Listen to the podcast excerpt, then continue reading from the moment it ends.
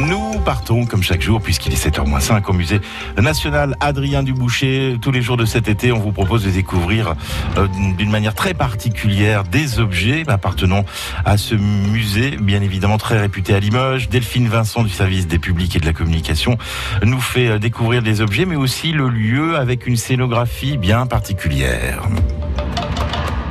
Voulais vous parler aujourd'hui de la muséographie du musée et de sa signalétique. Alors la muséographie, c'est la manière dont on met en scène les objets, c'est la forme des vitrines, c'est leur placement dans l'espace et c'est la manière dont on va euh, positionner les objets à l'intérieur de ces vitrines.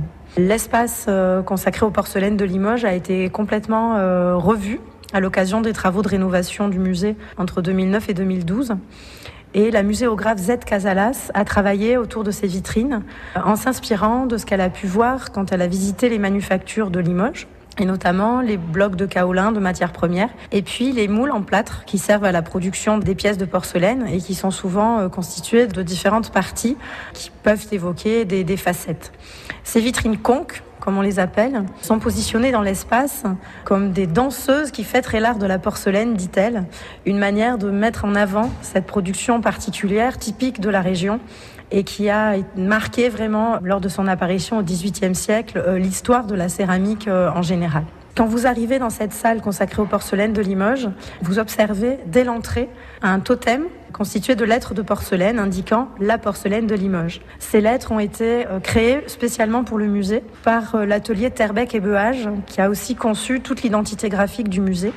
La forme de ces lettres de porcelaine a été directement euh, liée aux contraintes même de la matière, puisqu'ils ont été obligés, avec l'entreprise Mérigou qui les a réalisées, de disposer des pieds et des têtes, circonscrire ces lettres euh, dans des formes très euh, rigides pour qu'elles puissent tenir à la cuisson. Et finalement, c'est cette contrainte de la porcelaine, de la matière elle-même, qui a euh, été à l'origine de cette graphie particulière, de cette police qui fait aujourd'hui l'identité graphique du musée.